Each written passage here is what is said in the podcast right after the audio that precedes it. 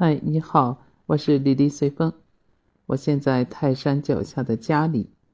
哎呀，这个假期过得好快呀，这已经都过半了，是吧？你这几天国庆假期都是怎么过的呀？出门了吗？还是在家里啊？嗯，我出了一趟门，去看了一下我的女儿。这不，昨天刚从杭州回来，然后就经历了一次断崖式的降温。头一天穿裙子，第二天就要穿毛衣的概念了。对呀，从杭州上车的时候，大概三十七八度，快四十度的温度了。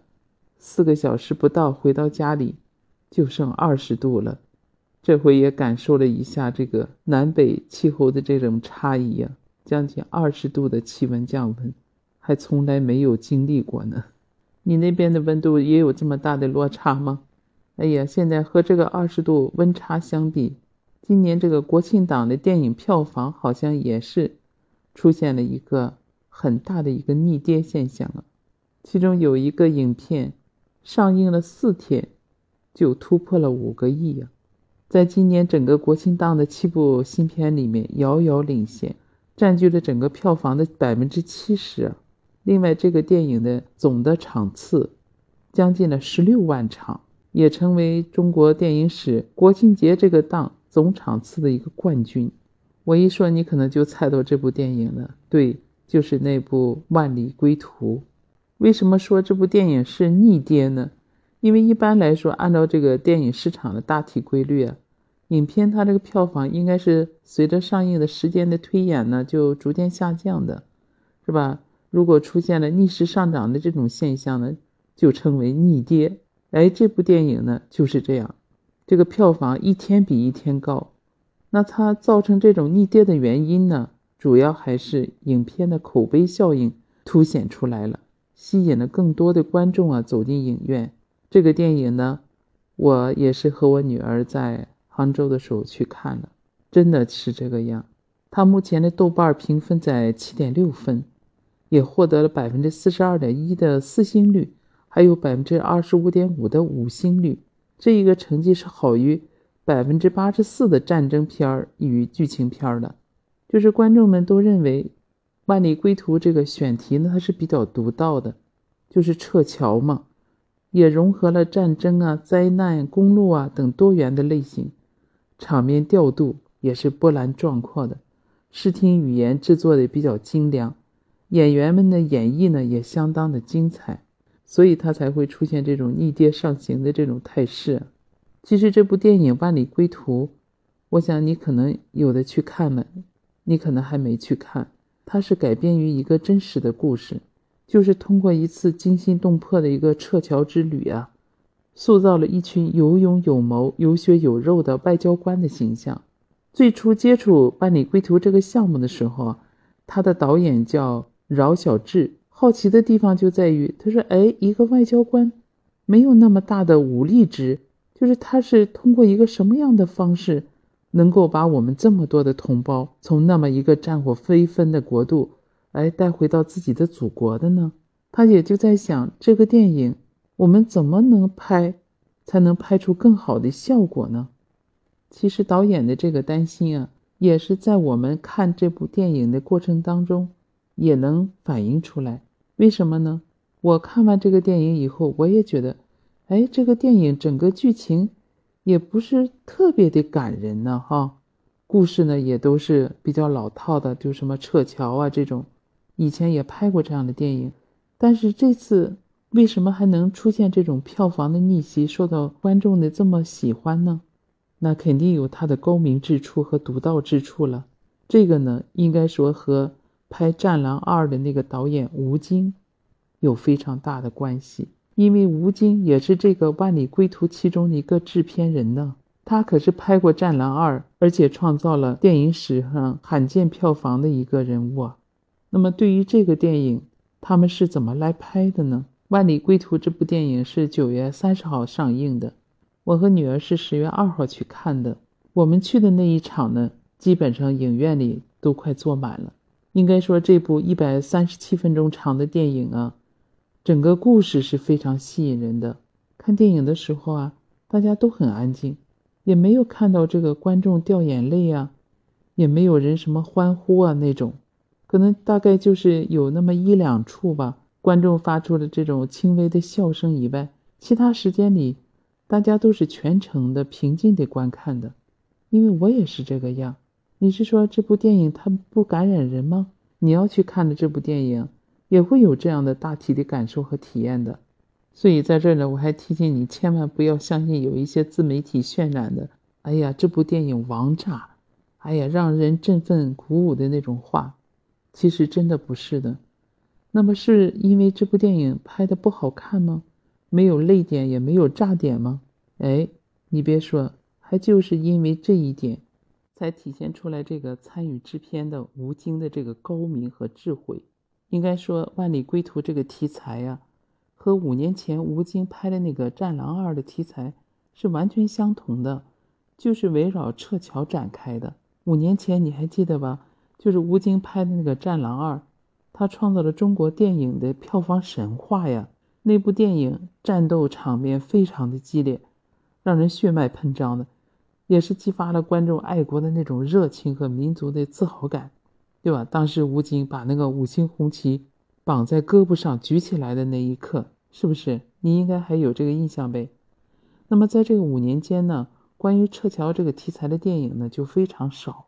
吴京心里是非常清楚的，你这样的题材还是有很强大的这个流量的，因为毕竟这是一个正能量的题材电影嘛。所以这一次呢，吴京他是作为幕后的投资人，就把这个接力棒呢交给了那个饶晓志这个导演。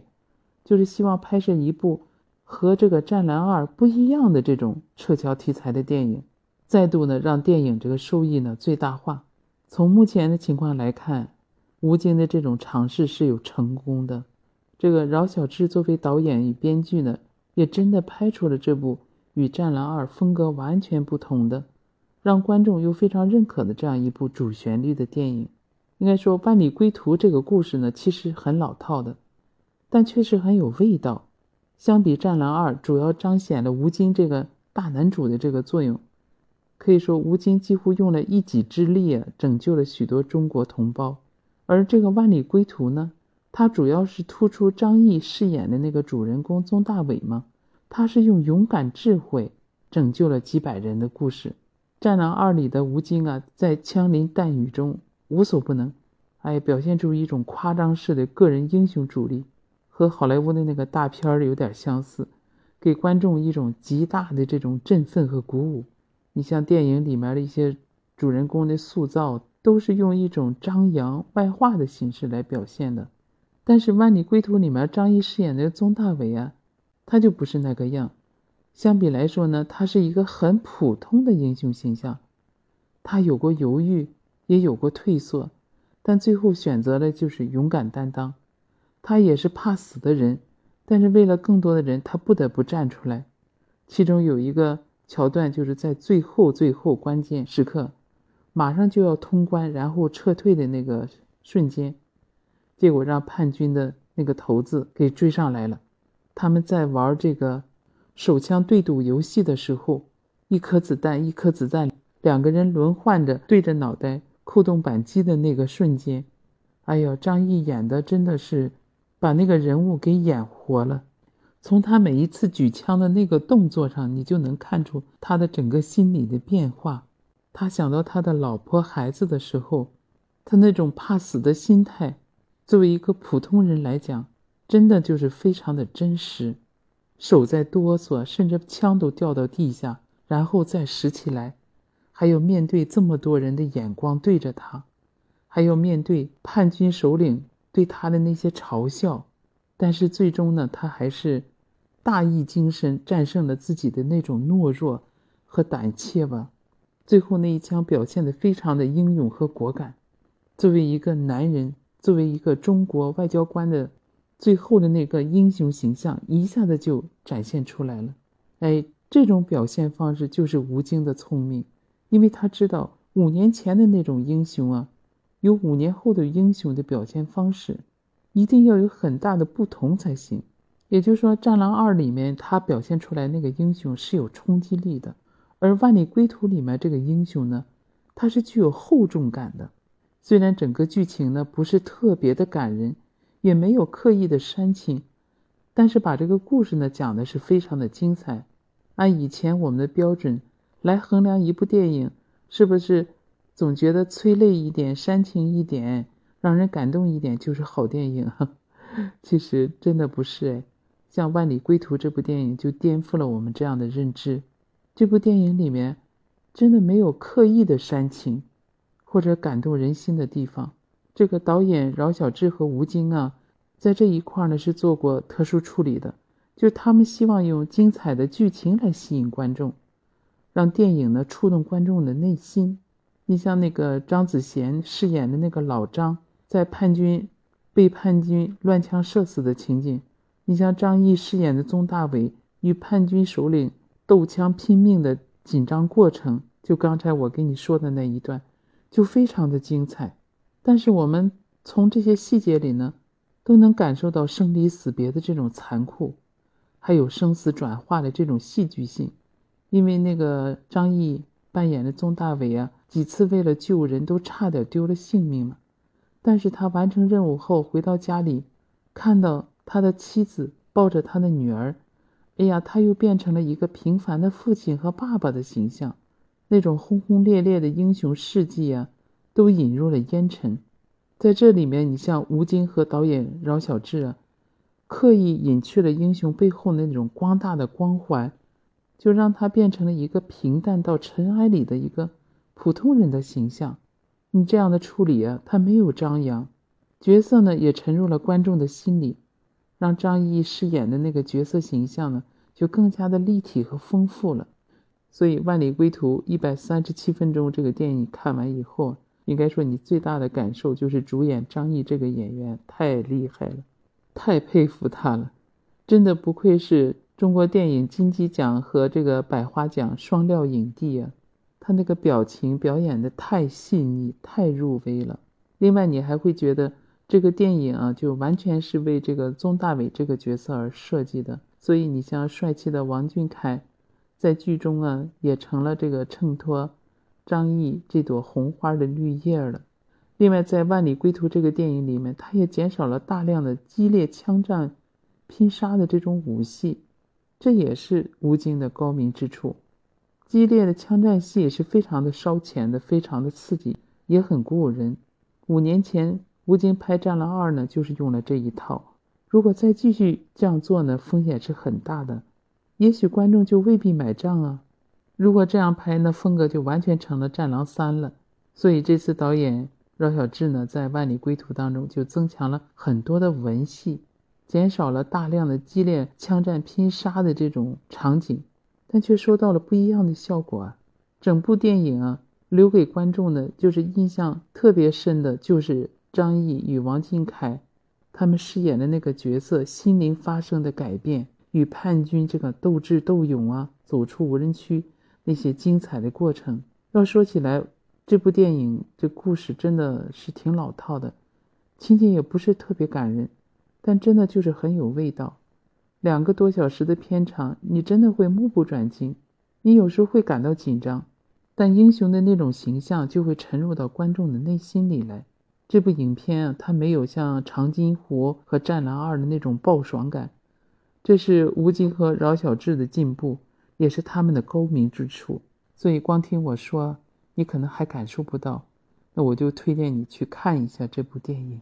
就像我刚才跟你说的似的，相比《战狼二》，吴京和这个导演饶晓志他们，就是非常聪明的，把这个剧情不是很复杂，故事也有点老套的这部电影拍出了厚度和温度。哎，那他们是怎么做到的呢？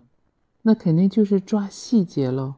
就当时这个影片前期筹备的时候呢，这个导演饶晓志还有他的团队啊，就做了大量的知识上的补给，就是通过对很多外交人员的采访和跟踪几次撤侨之后的报告文学，从海量的资料里面去了解前线外交人员执行任务时的一些真实的状况，而真实就是这个《万里归途》这部电影最吸引观众的地方。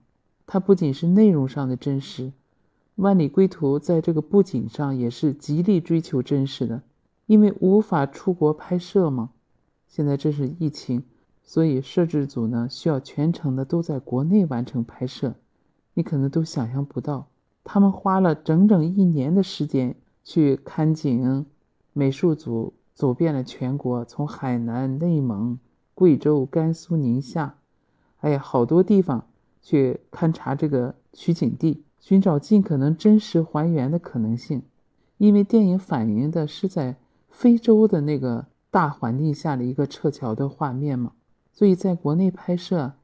他们就得方方面面都需要还原真实性，他们就在条件上追求最大的可能性，把国内的这些场景啊、气候啊，甚至当时的一些植被的情况呀，怎么能够把国内的这些景拍得像在国外？这种视觉效果、美术，包括摄影，包括太阳的角度，甚至天气，哎，他们都得要去感受。就为了这个，万里归途的摄制组一比一的。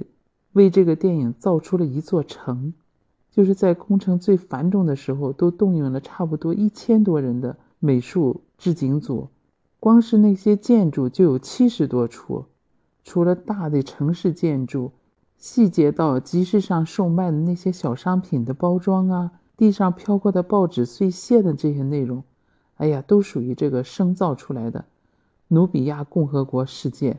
所以导演这个饶晓志就表示，这样一个电影啊，是能够在我们自己的电影工作化进程上留下一个脚印的。如果我不看这个报道，我真的以为那些景都是在国外取的耶。不信你看电影的时候，你也可以去感受一下，哪想的都是在国内这样一比一搭建出来的呀？你说就这样的精良制作、用心的这么拍出来的电影，它能不好看吗？我看片方他已经官宣了嘛，先期是在国内上映，大概在十月二十一号的时候呢，《万里归途》就要在全球多地陆续上映了。我想那时候的票房和影响力会更大吧。你看，就像我跟你说的似的，虽然你像吴京他们非常高明和智慧，他们区别于《战狼二》的拍摄，这个电影呢，《万里归途》同样的题材。他是用这种真实的感受来吸引人，哪怕他那剧情不是特别的感人，你像故事呢也有点老套，但是他们就是用这种精心精良的制作呀，会把这些平凡的人物刻画表演的特别真实，无需要刻意的煽情啊，他就把故事讲的特别的精彩，不是光靠那种激烈的枪战拼杀那种武戏来赢得人心。而是更多的从电影里那些人物他们心理上的一些变化，通过细腻的表演，来慢慢的抓住了观众的心，也真的看出来这部电影的整个创作班底也是用心良苦啊，就更别说花了将近三四个亿打造了一个整个摄影实景，只是给我们呈现一部这样一个精彩的电影，整个电影的创作班底。